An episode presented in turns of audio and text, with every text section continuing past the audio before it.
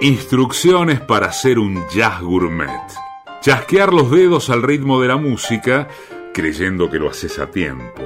Disfrutar de un buen vino, aunque no sepas diferenciar uvas de aceitunas. Escuchar solos de saxo con cara de entenderlo, mientras se te cierran los ojos de sueño. Ir a los restaurantes más finos y terminar en una fonda porque te quedas con hambre. Jazz Gourmet. Un maridaje en el que música y entrevistas se sirven en copas. Conduce Grisel D'Angelo. Jazz Gourmet.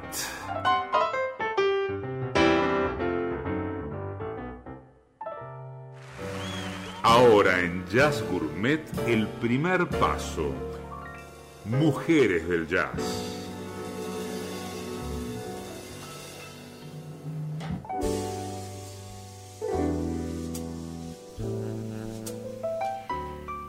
Y la mujer del jazz que vamos a homenajear el día de hoy pertenece a lo que yo diría una santa trinidad de cantantes del jazz, que son Ella Fitzgerald, Billie Holiday y Sarah Vaughan.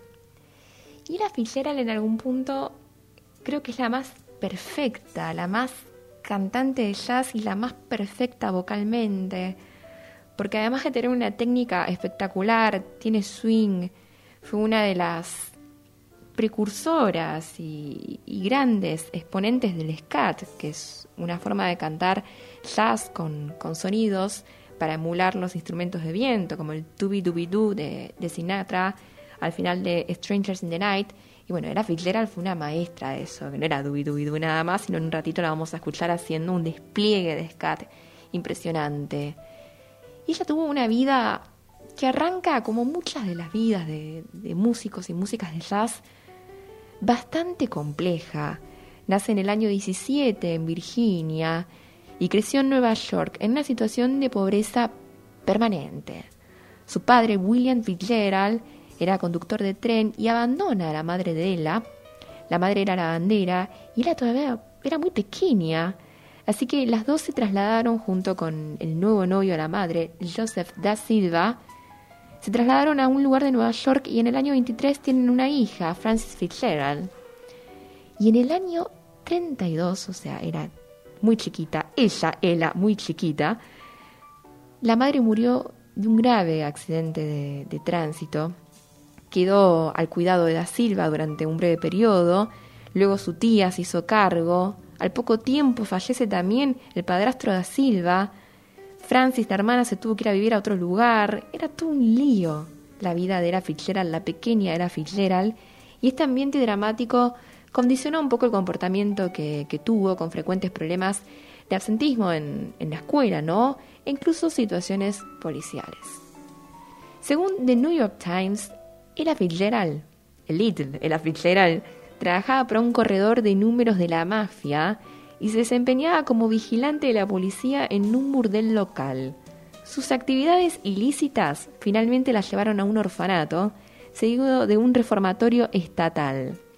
Todo esto hizo que intentara escaparse varias veces de este reformatorio e incluso de su propia casa, pero con un deseo, ojo, eh, ser bailarina.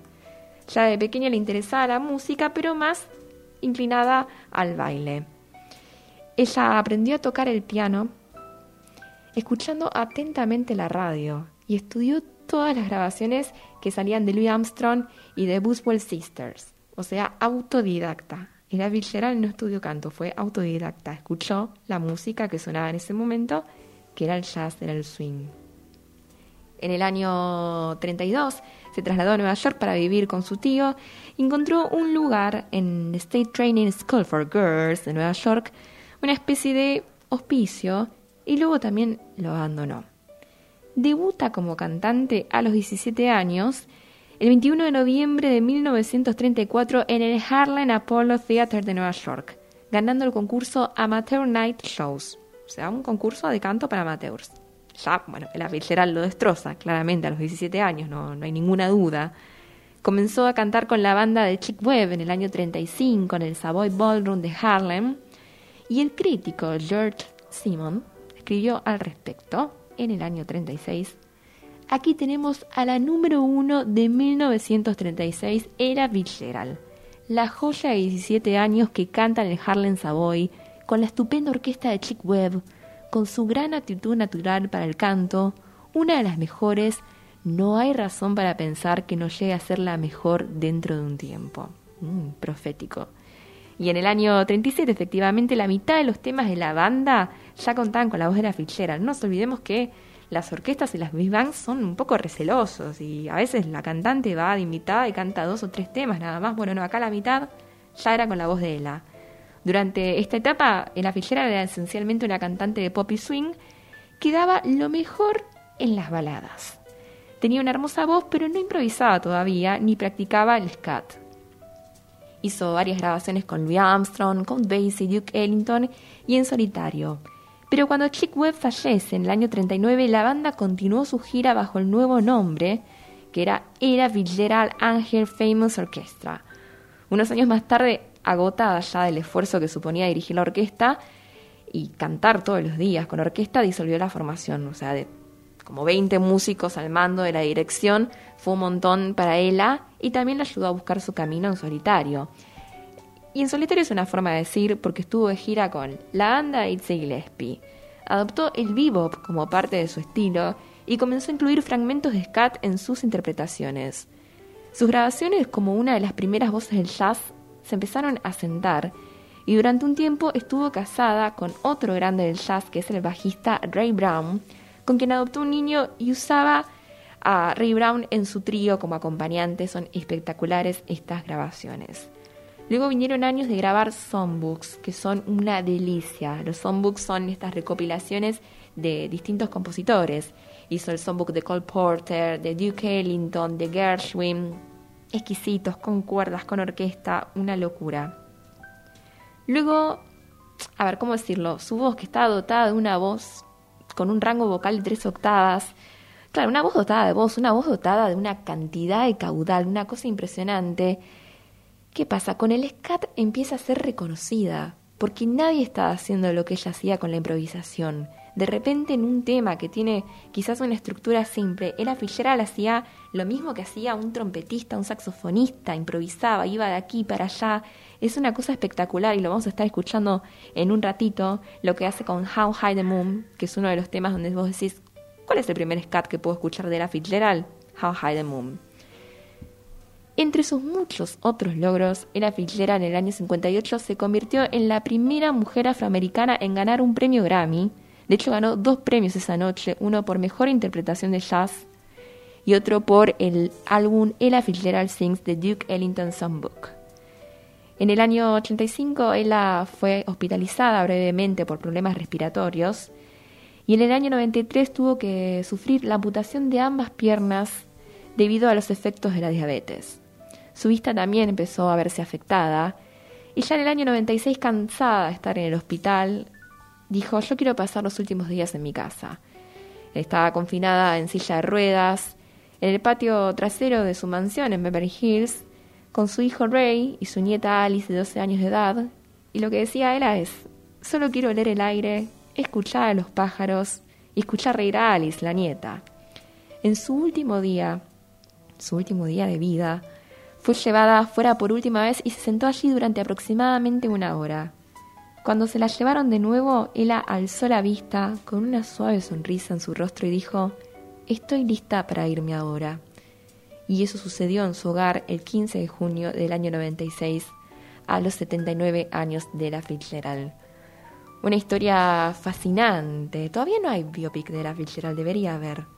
Y la vamos a escuchar en, en estas dos vertientes. En un ratito eh, va a estar sonando How High the Moon, donde hace este scat impresionante, pero primero las baladas en la voz de Ella Fitzgerald. Y una de esas es Moonlight Serenade, que suena ahora mismo en Jazz Gourmet.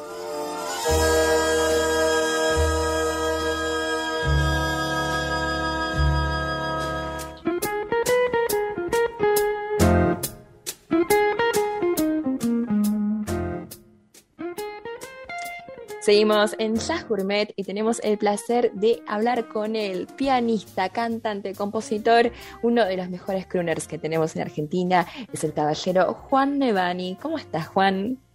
Muchas gracias, Gri, por esa introducción. Eh, muy bien, muy contento de estar acá compartiendo con vos la escena de la música, del jazz en este momento tan peculiar de la vida argentina y del mundo, ¿no? Me gusta que uno te pregunte cómo estás y haya como una escalita al piano. ¿Eso sucede en la vida real o tenés así como una botonera que uno se cruza con vos y de repente la escala al piano? Es maravilloso, Juan. Me pasa siempre, me pasa, me pasa siempre. Me imagino que si este, estás triste, de repente la escalita es más tipo de arriba hacia abajo, una cosa así, escalita para... Claro que sí. Juan, bueno, pero, pero, es la, pero es la música y la vida, ¿viste? No, no es como otra cosa, es todo parte, no es como, como decía una frase que decía, no es que yo tengo que pensar la melodía tanto como que me despierto a la mañana y como que se me cruza medio desde abajo de la cama y la piso sin darme cuenta. Este, como, sin buscarla. Pero se te escuchó bien hoy, así que estamos muy contentos. Eh, ¿Por dónde empezar, no? Porque ya escuchamos temas tuyos en Jazz Gourmet, estuvimos adelantando un poquito de tu obra. Eh, ¿Cómo nació? ¿Cómo nació esta pasión por la música, digamos, fue por la música primero y después te agarró por el jazz, fue con el jazz desde el principio. ¿Cómo nació todo esto? Mira, eh, nació con un amor de dos eh, compañeros de coro del Estudio Coral Buenos Aires, López Pucho y María del Carmen Aguilar, se conocen mis viejos, y mi viejo le dice a mi vieja, te invito a hacer un dúo. Y bueno, y así nació. Entonces ya sale con mucho, con mucha música ya desde casa. Ellos también tenían un octeto vocal de jazz en un momento que se llamaba Scat Swingers. Después mi mamá tuvo un cuarteto femenino de, jazz que se, llamaban Jazzy, que muchas veces tocaban con, con trío instrumental y cuatro voces, o hacían a capela. Y, se escuchaba mucho eh, Louis Armstrong, Ella Fitzgerald, Gershwin, Beatles, eh, Queen, eh, no sé, música nacional, tango, folclore, como que Después me fui empezando a meter un poco más en la música clásica y eso, este, preparándome más para el conservatorio, como a los 10, 11, ¿viste? Pero mm, fue muy jugando, fue muy jugando y fue muy con, todos esos discos que estaban siempre en casa, sonando, y mis viejos cantando también, ¿no? Qué lindo. ¿Y, qué fue primero? ¿El lado del piano? ¿El lado de la voz? ¿Cuál fue el primer bichito musical que te picó? Em, mira, el piano fue el chiche, digamos, desde siempre. Eh, mi vieja dice que llegó de la, de la, de las clínicas, creo que Basterrica, donde yo nací y, me y, subieron al departamento y lo primero que hizo fue ponerme en medio recién nacido sobre el piano, creo que tenía un pianito eléctrico allá, a ver qué hacía yo, ¿viste? Pero como re... Sí, me muero, me muero. Dada la música, ¿entendés? Re desde chico y mi mamá, maestra de canto, cantando, dando clases conmigo hasta embarazadísima de ocho meses y largo, ¿viste? Y bueno, un flash. Ella decía, yo siento que cantábamos juntos al final, ¿viste? Así que no sé, lo del canto, si puede venir desde la panza o, bueno, un poco después, pero yo siempre como que tocaba y cantaba. Y empecé a tomar clases con mi mamá en, una serie de, talleres grupales de niños eh, a los siete años, donde ya empecé a hacer muestras a fin de año con, no sé, con público y todas esas cosas.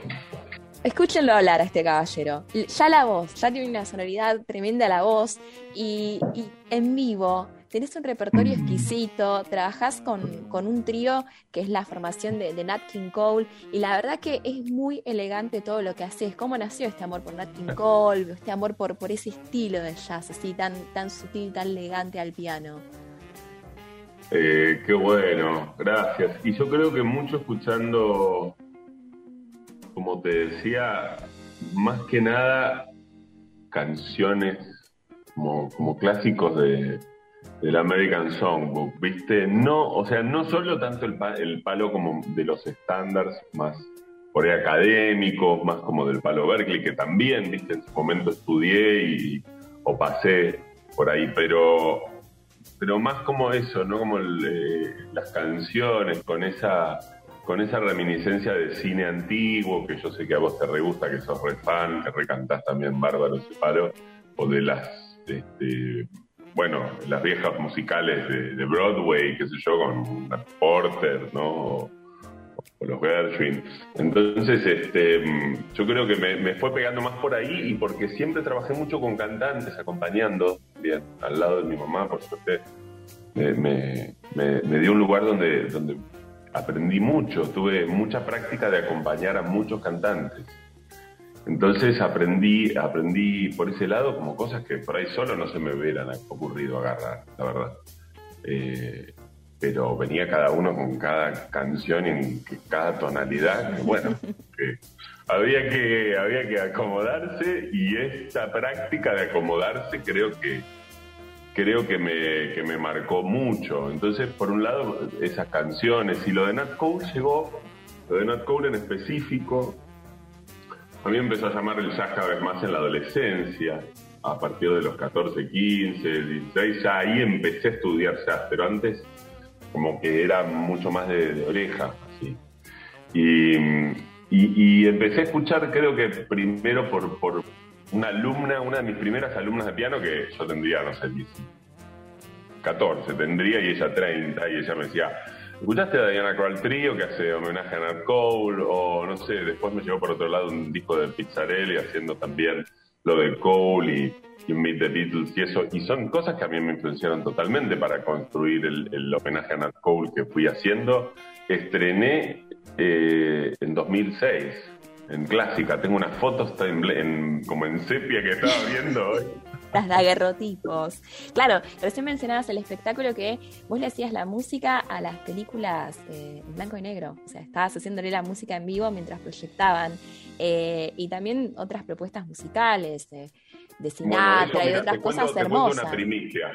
Te cuento una primicia de ese espectáculo que es eh, el de Chaplin este, por Nevani, donde yo proyecto las pelis este, en pantalla grande y, hago este, toda la sonorización con el piano, tocando eh, sobre la película en sincro.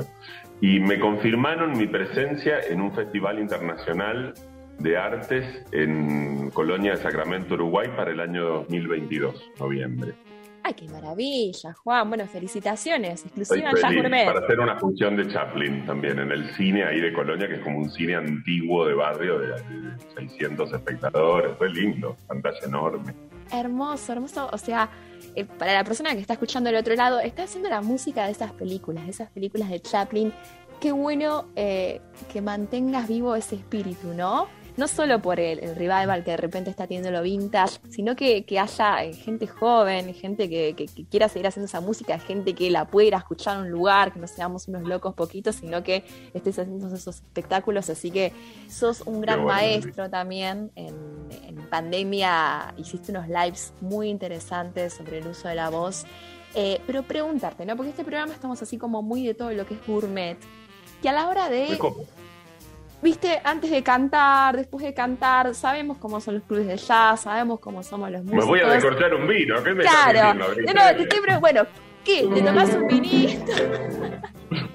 vinito, cóctel, ¿qué te gusta comer? Antes, después, ¿con qué maridas eh, la música que te gusta escuchar? Contanos, todo lo que, lo que se toma Juan Nevani en exclusiva. Mirá, todo lo que se toma, ¿no? Te digo que, o sea, yo, te, yo, reconozco este, tu, cultura y tu amplio lenguaje. Este, yo no soy tan coctelero, pero, pero me gusta, me gustan algunos tragos. La verdad que por ahí, este, últimamente me fui copando más con el vino. Eh, aparte el, invierno como que se presta más. Una birrita está bueno, por ejemplo, el fin de pintó pizza casera, masa con semillas, Em, tenía puerro, tenía cebollita de verdeo, cebolla, entonces fue como una especie de fugaceta, pero con, con distintas cebollitas y, ahí una birrita está bueno. Claro. Con el freezer clave, esos 20 minutos de freezer mínimo. por, el, por, por, ese lado, digamos, no, no, nada demasiado gourmet lo que te estoy diciendo. Una napo también así por ahí, este, con, con, con ajito, con, puede ser con morrón. Pero mm, por el lado de eh, por el lado de lo que se toma, mira, estuve muy copado, por ejemplo, tomando eh, los Fabré, Monmachou. Estuve probando, estuve probando los Merlot y los eh, y también un Syrah que me gustó mucho, también un Syrah con, con unos ravioles con salsa casera rosé. Ah, pero eso es un... Me decís que no hay gourmet, pero eso es recontra gourmet. Y además vos sabés que el vino, eh, y esto va así como medio de, de, cantante a cantante, yo creo que es de lo más amable que hay para antes, durante y después, porque no tiene hielo que te enfría la garganta, no tiene gas que te hincha toda la panza, eh, no hay un cítrico que vos decís me está raspando, o sea que siempre mil puntos para el vinito a la hora de cantar, aparte lo tenés en la copa en la mano divino, o sea, te sentís medio Sinatra con el vino en la mano, pero eh, creo que es la bebida ideal. también en algún punto. Así que está bueno. está buenísimo, está buenísimo. Bueno, viste, hace un par de semanas estábamos cenando con unos amigos que se armó también ahí como una cenita muy gourmet, muy linda. Y, yo había llevado un Alto Sur Cabernet Sauvignon, que la verdad que, nos re gustó, ¿viste? Y entonces, a ver, bueno, a mí me gusta leer las etiquetas, ¿viste? Porque en un momento, para el programa de radio de unas amigas, este, tenían un, segmento donde, donde donde se leían con voz así sensual y, locutorial las etiquetas de los vinos más elegantes de Mendoza. Valle de U, gato, ¿entendés? Como así bien, bien, bien sensuales leídas, así. Entonces, bueno, nada, me dijeron, dale, léela, y estaba todo en inglés, y justo estaba sonando ahí como una música de fondo medio gruera, medio hip hop, y entonces empezó a salir así un freestyle de la etiqueta, pero me re gusta, es como, ese es como un re este, ¿cómo se dice? Como, como un ritual así re amiguero, ¿eh? lo de leer las, las, etiquetas por ahí antes o después del brindis, me gusta también. Es que tienen las etiquetas de los vinos de los perfumes y también a veces, no sé, ahora como de los cafés o determinadas cosas que se van gourmetizando en el mundo, pero sobre todo los vinos tienen un vuelo y una fantasía, esas notas de ninfas eh, sobrevolando el bosque de Narnia directamente, es una cosa ya casi incomprobable, ¿no? A mí ya cuando me chamuchan tanto desconfío, te digo. ¿eh? A mí me gusta un poco más técnica, tipo, macerado tanto tiempo en barricas, de qué, cuándo, viste, cómo y dónde. A mí, yo soy un poco más ingeniero en eso, pero, pero me gusta a veces también el arte y la poesía con el que te lo presentan en una etiqueta también te entra por, por los ojos y por lo conceptual. Es inevitable. Qué lindo, bueno, qué lindo tomarse un escuchándote, leyendo esa etiqueta, hacer ese 360 de alto vuelo de fantasía. Aprovecho de paso para, para invitar, para hacer el chivo que sale el próximo viernes 27 de agosto. Eh, un, un medley, una versión de Someone to Watch Over Me y In a Sentimental Mood grabado por Juan Emanuel Trío, así guitarra con trabajo, piano y voz, así que estén atentos que va a estar disponible en todas las plataformas. Agradecerte un montón que nos hayas acompañado y dedicado este tiempito y vamos a estar ahí entonces el 27 de agosto conectándonos a las plataformas para poder escuchar este estreno. Eso, muchas gracias, Giri, gracias por la posibilidad de este momento, gracias por, tus preguntas y por tu onda hermosa y todos los piropos que me llevo hoy para el alma pipona. Un abrazo enorme, Juan Nevani estuvo en Jazz Gourmet. El momento del segundo paso en Jazz Gourmet. El maridaje.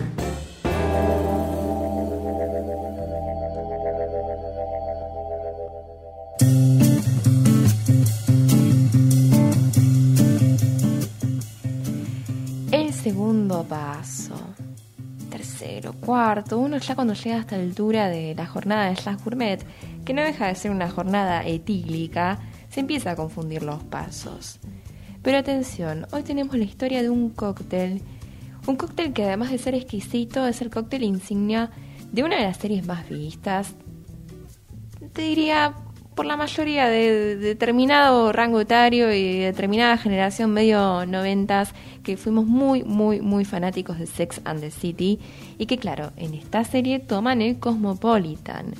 Y el Cosmopolitan es un cóctel en algún punto a veces un poco ninguneado, dicen que no está tan bueno, que en realidad es como medio marketinero, pero tiene una combinación de ingredientes que hablan de un equilibrio llamado sour. Sour es una forma de, mezclar los ingredientes donde hay dos partes de una bebida alcohólica de una base alcohólica que puede ser gin, vodka, whisky, etcétera, una parte cítrica y una parte dulce. Dulce puede ser un almíbar o en este caso un licor de naranja como el Cointreau, triple sec, que es el licor de cáscara de naranja.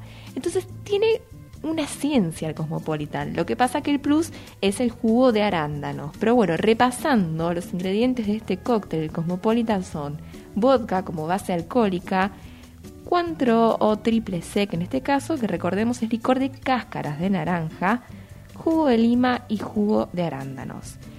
Y los orígenes de esta bebida no se saben con exactitud.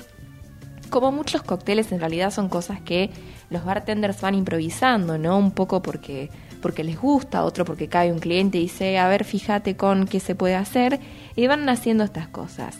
Ya se preparaba un combinado muy parecido a lo que es el Cosmopolitan hoy en día en los años 30, que llevaba jugo de limón, licor triple sec y jarabe de frambuesa. Esta receta parece ser reflejada en un libro del año 36, Pioneers of Late Verse, otra hipótesis sobre la creación del cóctel Cosmopolitan nos lleva directamente a los años 80. Un barman en Miami estaba haciendo pruebas con una copa de martini. No nos olvidemos que el Cosmopolitan se toma en copa de martini, que es esa triangular tan divina. Y pensando en innovar, ¿no? ¿Qué podemos hacer en la copa de martini que no sea un martini? Y crear una bebida orientada al público femenino. Algo un poco cancelado, ¿no? Porque dijo, el martini que vamos a hacer, vamos a agregar colores y eso ya es femenino. Atención, lo pueden tomar las chicas. Bueno, hizo esta, esta bebida más de color con el jugo de arándanos y al parecer gustó mucho. Y celebridades como Madonna y otros famosos que frecuentaban el South Beach lo pusieron de moda. Iban y pedían el Cosmopolitan y empezó a pegar. Otra teoría, hay muchas teorías, no hay tantas teorías de las cosas como teorías de cócteles. Otra teoría dice que Neil Murray, dueño de un bar asador llamado el Kirk and Cleaver, creó el cóctel en el año 75, añadiendo un poco de jugo de arándanos a otro cóctel llamado el kamikaze, un clásico. Se lo sirvió a uno de sus clientes que al probarlo dijo, ¡Oh, qué cosmopolita esto que estoy tomando! Y de ahí vino el nombre. ¿Qué pasa? Al servirse en un vaso de martini, hubo quien lo tomó por otro tipo de cóctel elaborado con, con martini, con el, el vermú blanco o incluso con gin y posteriormente debido al éxito del cóctel Cosmopolitan surgieron algunas variantes que siguen estando en varias cartas y menúes de bares, como por ejemplo el Barbados Cosmopolitan que reemplaza el vodka por ron y está muy bien. Otro que es el Neopolitan que reemplaza el Cointreau barra triple sec por el Curaçao que también tiene eh, naranjas en su composición. Como sea, cada vez que pensamos en el Cosmopolitan, nos imaginamos a las chicas de Sex and the City, a Carrie Bradshaw preocupada por algo, por algún tema de, primer mundo, pero bueno, compensándolo, escribiendo en su notebook cosas muy lindas y tomando este cóctel. ¿Con qué maridamos la historia del Cosmopolitan? ¿Qué podemos escuchar mientras tomamos este cóctel? Y bueno, es una serie que habla de Nueva York, Sex and the City. Sexo en Nueva York, incluso la vemos traducida. Y hay un estándar de jazz el jazz en general, pero este estándar en particular es una especie de oda a Nueva York y a Nueva York en una época muy especial del año, que es el otoño, el bellísimo otoño newyorkino, así que lo vamos a escuchar ahora mismo en Jazz Gourmet, en la voz de Frank Sinatra, Autumn in New York.